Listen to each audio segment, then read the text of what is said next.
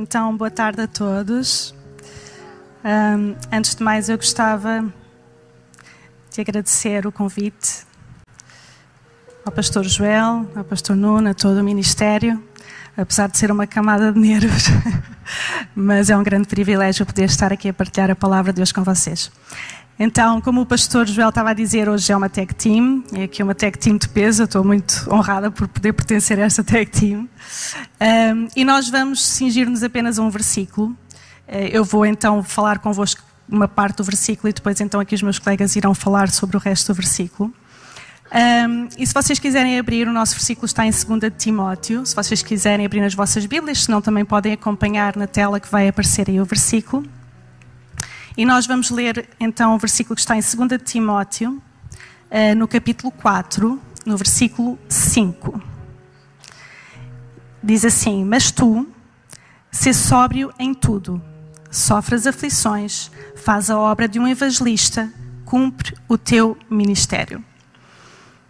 Então, este versículo ele, uh, está inserido na carta que Paulo escreveu a Timóteo. Esta carta, quando Paulo a escreveu, ele sabia que a sua morte estava próxima.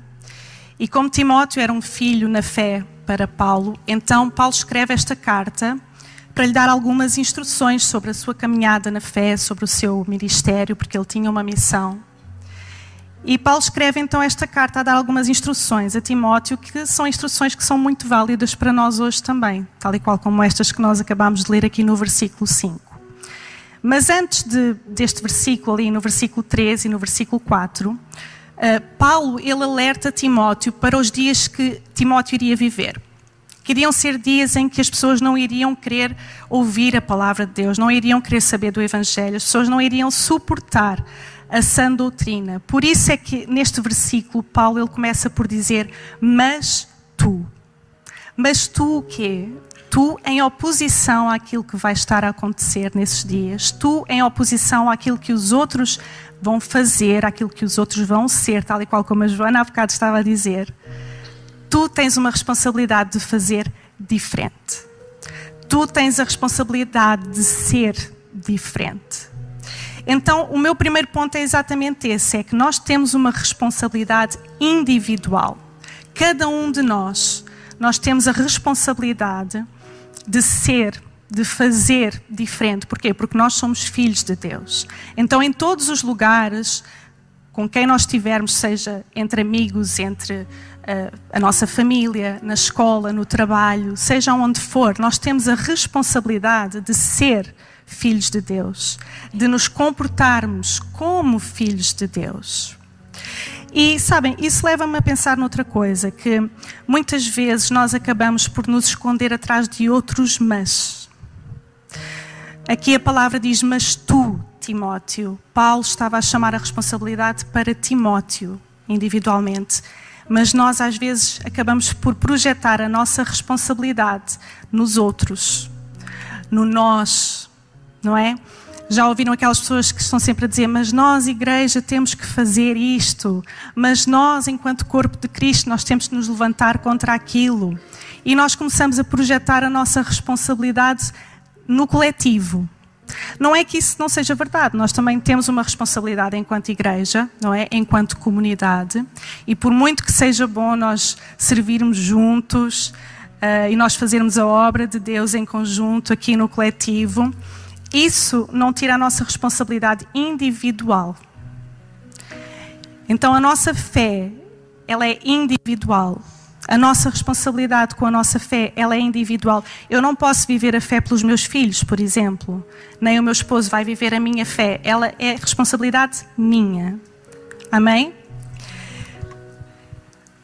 A seguir, Paulo diz, dá outra instrução a Timóteo. Ele diz assim: ser sóbrio em tudo. E embora aqui a palavra sóbrio não esteja uh, no sentido literal da palavra, não é? Não, não tem a ver com estar bêbado ou estar embriagado, mas ainda assim nós podemos fazer um paralelo aqui uh, com o sentido literal da palavra.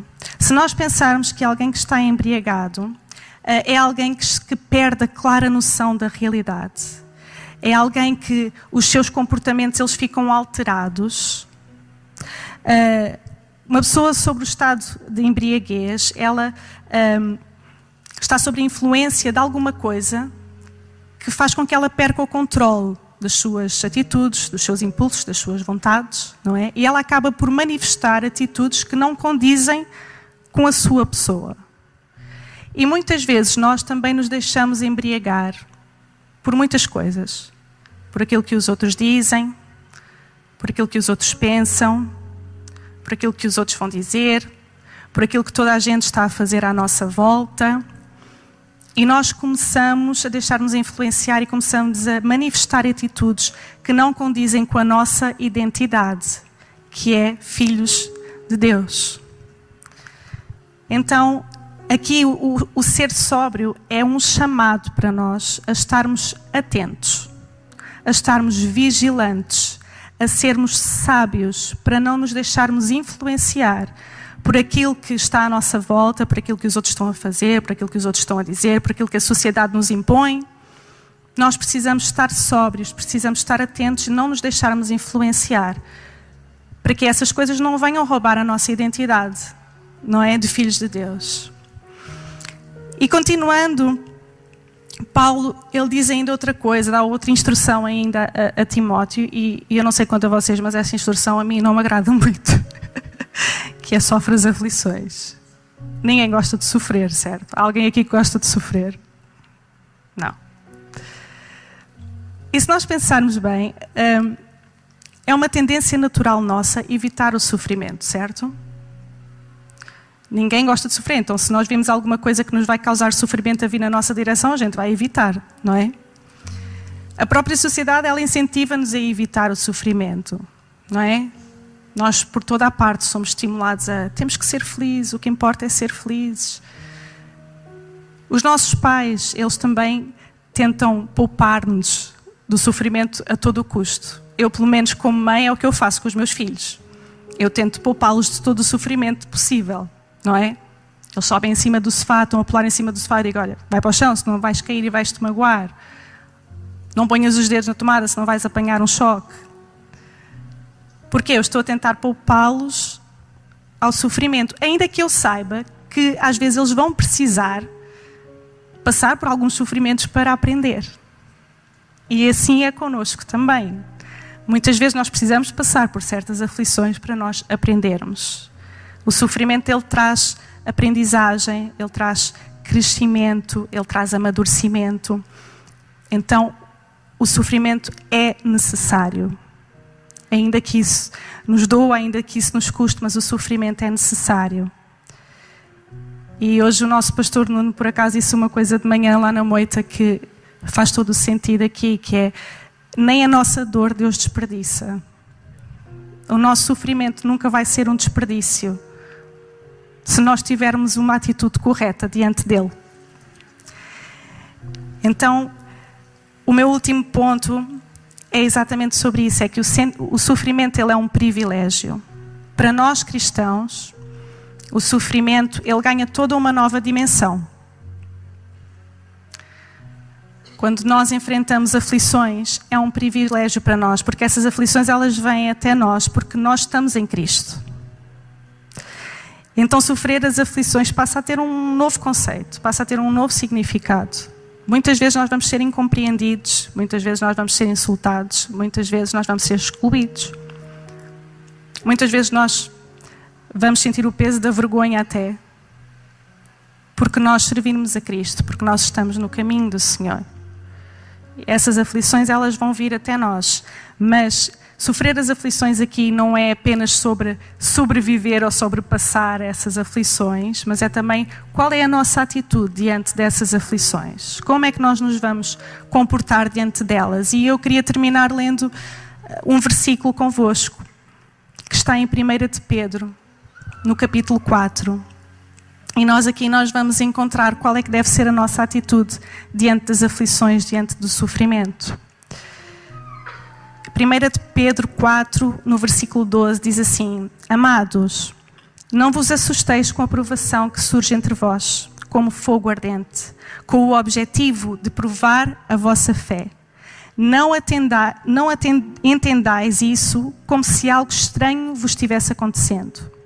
Contudo, alegrai-vos por serdes participantes dos sofrimentos de Cristo, para que também vos alegreis e exulteis na revelação da sua glória. Então, em primeiro lugar, aquilo que nós precisamos fazer quando alguma aflição vem à nossa vida é não nos assustarmos. É não tentarmos fugir, não tentarmos evitar aquele, aquela aflição, aquele sofrimento. Por outro lado, nós precisamos alegrar-nos. E eu sei que isso é difícil. Quem é que gosta de se alegrar no meio do sofrimento? É duro. Mas por que é que nós nos alegramos com essas aflições?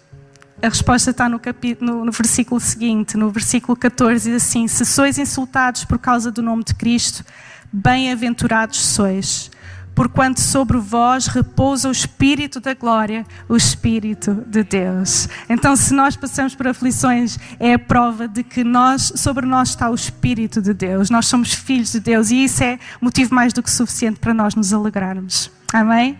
Então era isto que eu tinha para partilhar convosco. Espero que vocês tenham sido abençoados. Deus abençoe.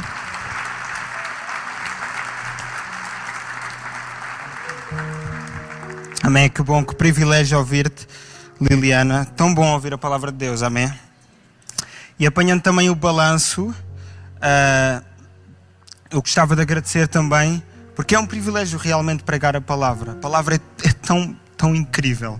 E é um privilégio poder pregar. Então, obrigado também ao Ministério pela confiança, à base, ao pastor Nuno também, ao pastor Joel Xavier, que dirigiu todo este tech team. Obrigado também por nos ajudares tão bem como tu fizeste.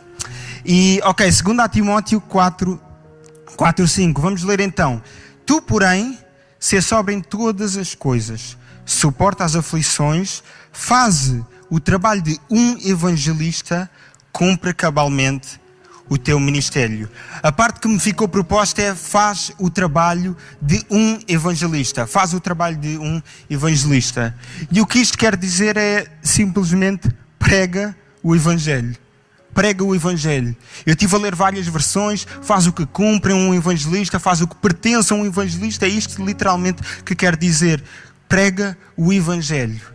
E esse é o primeiro princípio que eu gostava de trazer para nós hoje, que a palavra nos traz, que é todos nós somos chamados a pregar o Evangelho. Todos nós.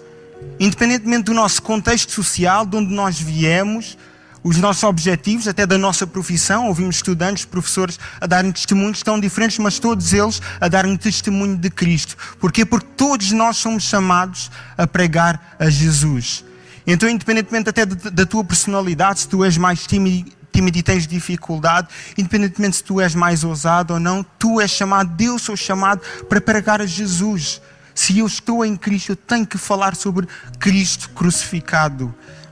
E o interessante é que quando nós adquirimos essa mentalidade de que, ok, eu sou chamado a pregar o Evangelho, eu estou em Cristo, eu tenho que pregar. Quando nós adquirimos esta mentalidade, as coisas simples da vida, e quando eu digo as coisas simples, falo das coisas normais, comuns do dia a dia, rotineiras, o nosso trabalho, a escola, a universidade, a nossa família, todas essas coisas nós ganhamos uma nova perspectiva sobre elas.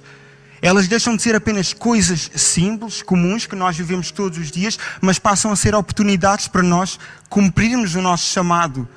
Então, por exemplo, o trabalho deixa apenas de ser um local de sustento, e sim, claro que nós também trabalhamos para, para ganhar dinheiro, claro que sim, mas deixa de ser apenas isso e passa a ser muito mais, passa a ser uma oportunidade de eu pregar a Jesus, passa a ser um campo de batalha em que eu sou chamado a batalhar, sim.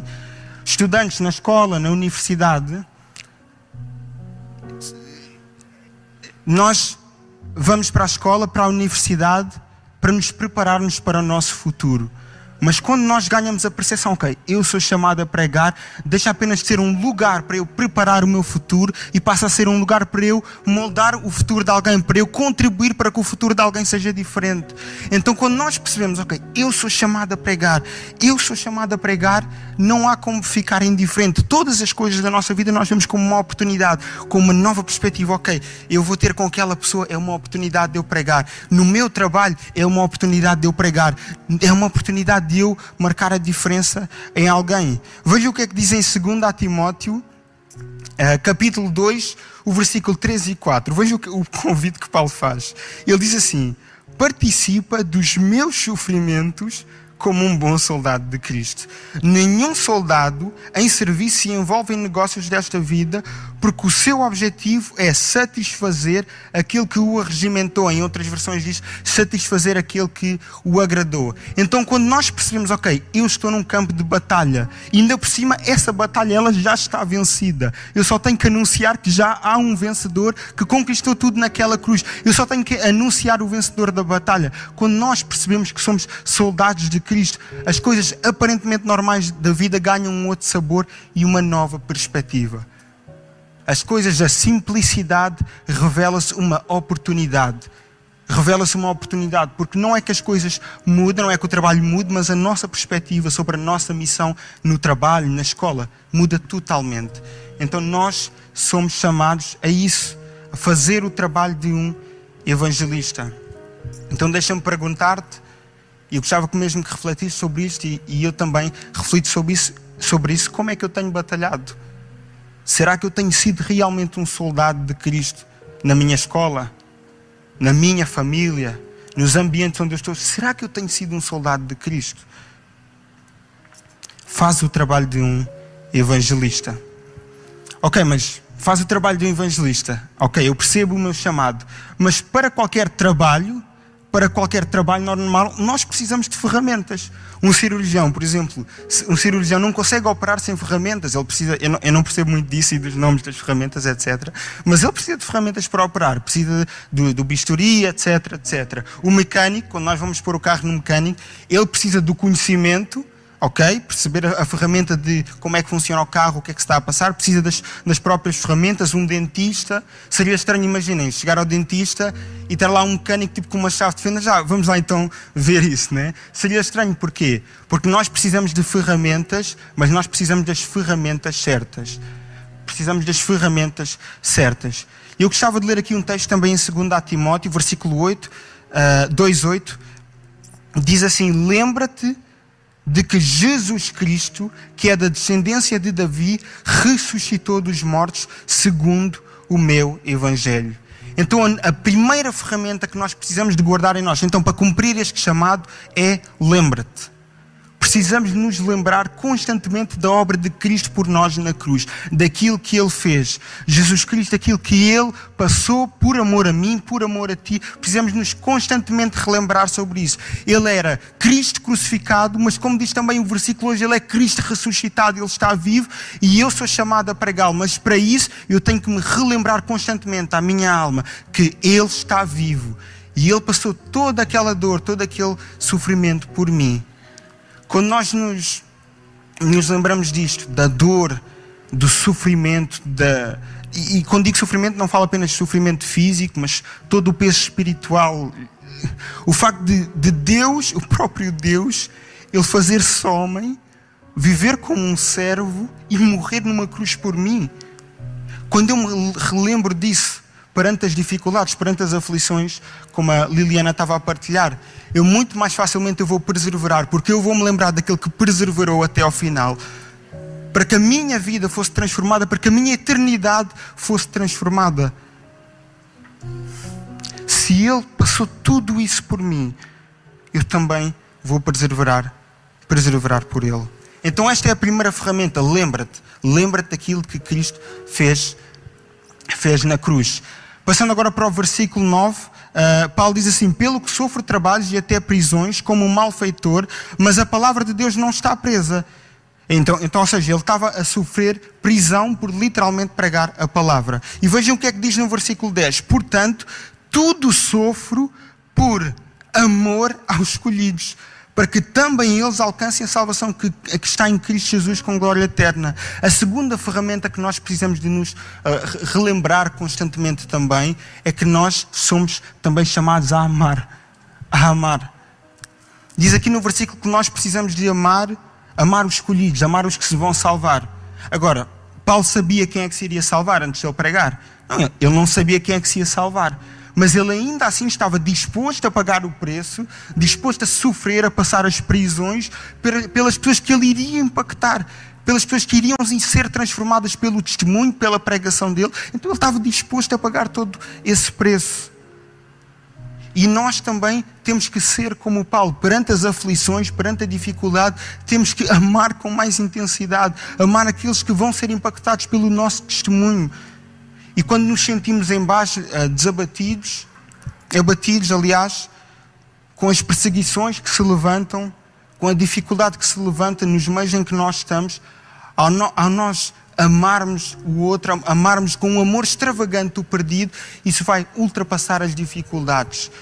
E, e às vezes é até amar mesmo esses que nos perseguem mesmo esses que nos injuriam, amar essas próprias pessoas. Quem sabe se no teu trabalho, na tua escola, na universidade, na tua família, Deus não te quer usar para impactar até essas pessoas. E tantas vezes nós ouvimos testemunhos de pessoas que eram uh, ridicularizadas na sua fé, por exemplo, no seu trabalho, mas depois são uma referência quando as pessoas precisam de ajuda, precisam de um conselho.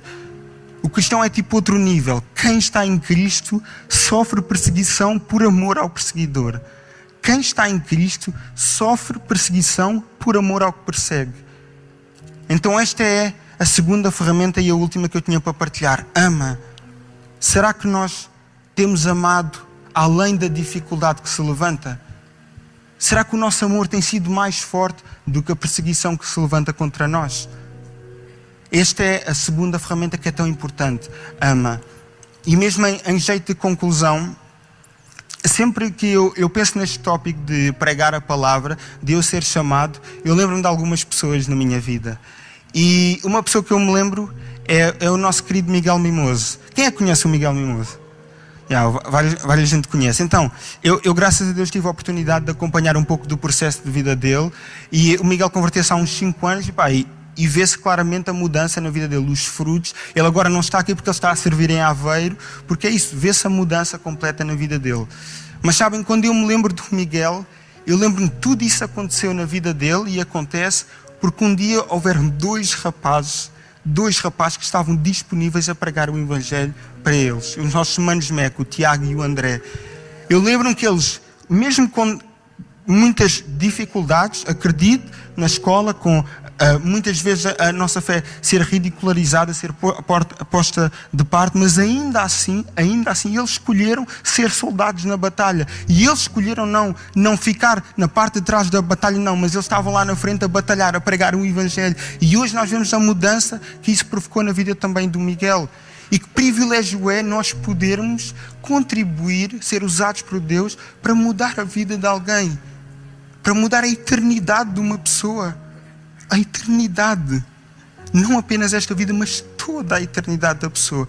Tudo porque decidimos aceitar o nosso chamado. Então é isso que nós somos chamados: a pregar o Evangelho, a ser um soldado de Cristo, a fazer o trabalho de um evangelista. Então é era isto que eu tinha a pregar, para pregar com vocês. Uma forte salva de palmas também para a pastora Mariana.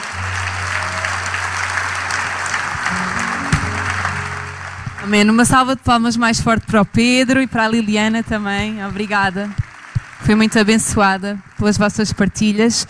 Desculpem não me poder juntar uh, há pouco, tinha uma futura estudante também a precisar de mim, uh, mas é mesmo um privilégio, como o Pedro e a Liliana já disseram, estar aqui esta tarde e poder uh, estudar da palavra para também partilhar algo. e é mesmo uma honra partilhar este púlpito e ter também o convite do nosso pastor Joel e a oportunidade também do nosso pastor Nuno de ceder aqui o púlpito. E nós vamos terminar este versículo e olhar para o final dele, em que Paulo diz a Timóteo: cumpre o teu ministério. Uh, e eu gostava que nós refletíssemos sobre três sentidos que nós precisamos de desenvolver para cumprirmos o nosso ministério. O primeiro é um sentido de urgência depois um sentido de responsabilidade e finalmente um sentido de missão. E Paulo ele diz claramente a Timóteo: tu tens de cumprir o teu ministério. Mas se nós lermos toda a carta que Paulo ele escreve, eh, ele dá muitas ferramentas, ele mostra a Timóteo como é que ele tem de cumprir o seu ministério. E nós podemos ver eh, alguns versículos antes aqui no mesmo capítulo, no versículo 2 do capítulo 4, Paulo ele diz a Timóteo que pregues a palavra, instes a tempo e fora de tempo, redarguas, repreendas, exortes, ou seja, tu tens de pregar a palavra, quer seja oportuno, quer não seja. Quer uh, vá ficar bem, quer não fique. Tu precisas deste sentido de urgência, mesmo que as condições, as melhores condições não estejam reunidas, tu precisas deste sentido de urgência a pregar a palavra.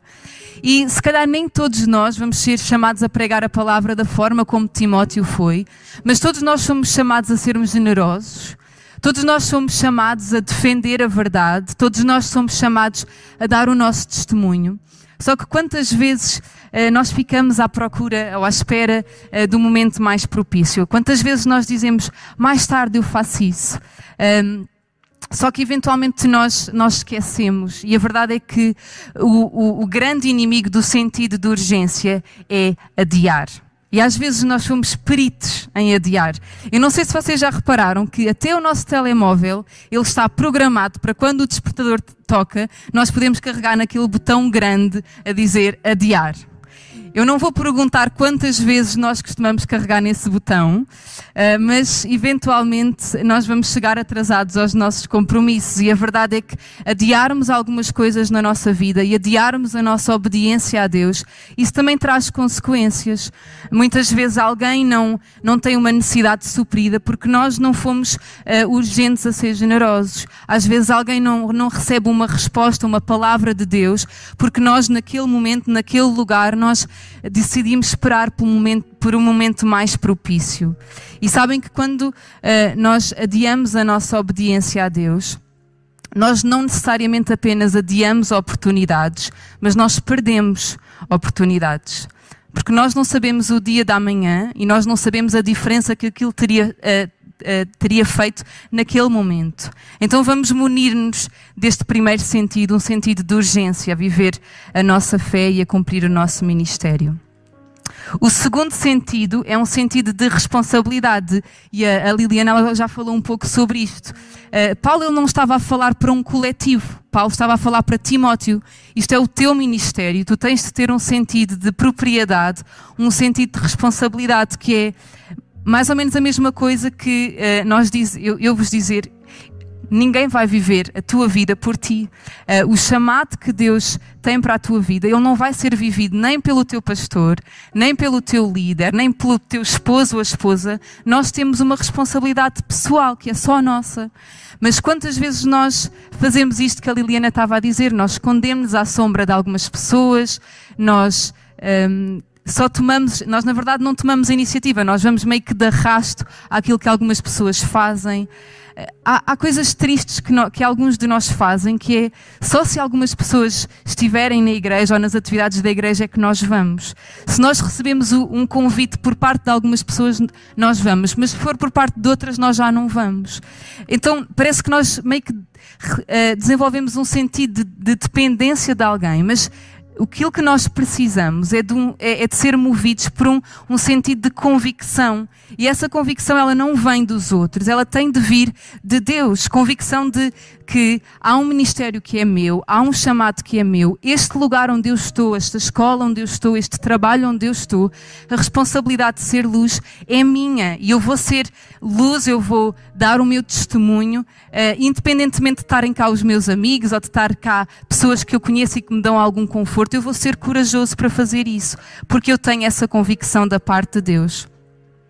Mas muitas vezes nós ficamos perdidos a olhar mais para a vida dos outros. E tantas vezes, tantas vezes nós, eh, nós já ouvimos eh, que eh, as redes sociais elas são o, mais longe da realidade possível. Não é? O nosso pastor não costuma dizer que o Instagram se devia chamar a miragem, porque de facto nós só vemos uma, uma pequena parte daquilo que é a vida das pessoas, mas ainda assim muitos de nós escolhemos ver o que os outros partilham, como é que os outros vivem, ou aquilo que eles mostram uh, daquilo que é a sua vida, e fazer disso uma fonte. Fazer disso uma fonte daquilo que nós devemos ser, daquilo que deve ser a nossa vida. Como é que, por exemplo, aquilo que algumas pessoas partilham, que nem sequer são cristãs, que nós nem sequer conhecemos, nós não nos damos com elas, mas às vezes é mais determinante isso na nossa vida do que aquilo que a Bíblia diz, do que, do que aquilo que Deus diz. E é por isso que uh, a comparação ela pode ser tão perigosa e ela pode uh, pôr em causa a convicção que Deus quer trazer ao nosso coração. Uh, algo que pode roubar a convicção que Deus nos quer dar, a convicção de algumas coisas que a Bíblia nos traz, é, é, a comparação de nós olharmos demasiado e de uma forma errada para a vida das outras pessoas. Então vamos viver por uma convicção que vem de Deus, em vez de uh, nos encostarmos a uma comparação que vem dos homens, porque uh, aquilo que vem de Deus é algo, é, é algo constante, algo que não muda. Uh, e então este sentido, este segundo sentido para desenvolvermos o nosso ministério é o sentido de responsabilidade fruto de uma convicção. E por fim, o sentido de missão. Paulo diz ele que Timóteo ele, ele, ele tem de cumprir o seu ministério e Timóteo ele foi separado para o ministério pastoral.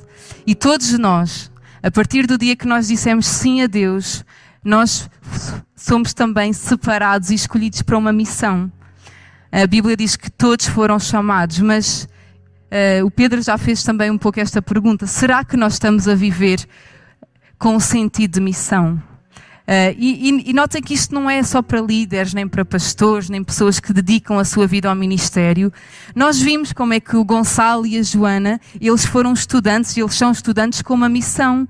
Nós vimos como é que a Marta e o João Daniel, uh, eles veem a sua profissão uh, com uma missão. Eles são professores não só pela matéria e pelo currículo que eles têm de cumprir, mas porque eles querem transformar vidas, eles querem ser sal e luz para os seus alunos.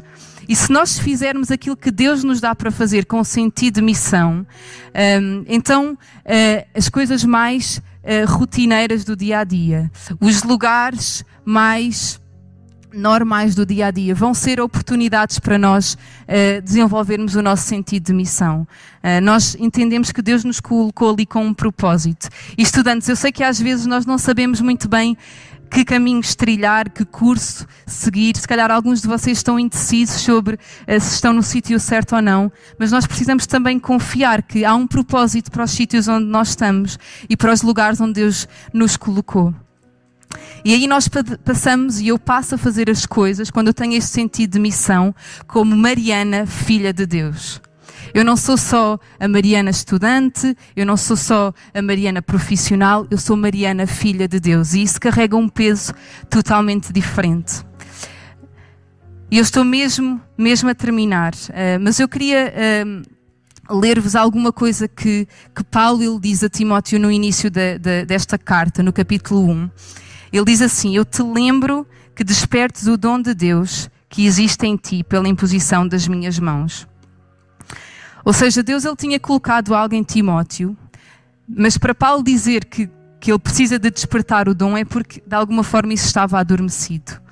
Um, e eu não sei se isto é para alguém que está aqui hoje, para alguns de nós, mas às vezes por falta de fé, às vezes por medos, uh, ou mesmo por desleixo da nossa parte. Há coisas que Deus já colocou no nosso coração que estão adormecidas. Há compromissos que nós já fizemos com Deus, orações que nós já fizemos uh, a Deus que ficaram adormecidas. Nós já esquecemos isso. Se calhar alguns de nós já nos gastamos em prol do reino, já servimos a Deus uh, com, com, com tanto esforço e às vezes por circunstâncias da vida, por mágoas, isso ficou adormecido e nós hoje em dia não fazemos mais isto. Ou alguns de nós vivemos mesmo com uma identidade adormecida. Nós não Uh, nos relembramos, nas situações onde nós estamos, que nós somos filhos de Deus e nós não vivemos a partir dessa identidade. Mas eu hoje acredito que Deus quer uh, despertar algumas coisas, uh, amém? Uh, que, que, possam estar adormecidas. E nós ainda vamos louvar a Deus. E eu vou pedir também para nós ficarmos de pé. Um, e eu acredito que Deus quer relembrar algumas coisas ao nosso coração. E é aquilo que é, uma, da, um, uma das coisas que esta música fala é que eu sou filho. E eu gostava que nós, enquanto igreja, nós pudéssemos declarar isto. Eu sou filho. Uh, e isso muda totalmente uh, o, o, meu propósito onde quer que eu esteja. Um, e que se há coisas que estão adormecidas para alguns de nós, se alguns de nós sentimos que não, não temos estado a cumprir uh, o nosso ministério, aquilo que Deus nos chamou, que nós possamos pedir a Deus para ele, nos, para ele nos ajudar e nós possamos fazer um compromisso de novo. Então, o grupo de louvor ele já está a subir, mas eu vou também terminar com uma, com uma palavra de oração e nós depois vamos, vamos louvar a Deus. Pai, obrigada porque uh, não só tu nos chamas de filhos, mas uh, tu nos dás esta oportunidade de nós uh, carregarmos a tua presença onde quer que nós vamos. tu nos dás este privilégio de nós pregarmos o Evangelho, de nós mostrarmos ao mundo quem tu és, Senhor. Mas tantas vezes há coisas que que são difíceis para nós fazermos, às vezes falta-nos a coragem, falta-nos a ousadia, às vezes falta-nos este sentido de urgência, às vezes nós olhamos mais para, para algumas pessoas do que, do que para ti, Senhor. E, e, esta tarde nós queremos, nós queremos ir daqui com alguma convicção da tua parte, Deus. Nós queremos que tu fales connosco de alguma forma, Deus. Relembra, Senhor, esta identidade de filhos que cada um de nós tem, Senhor.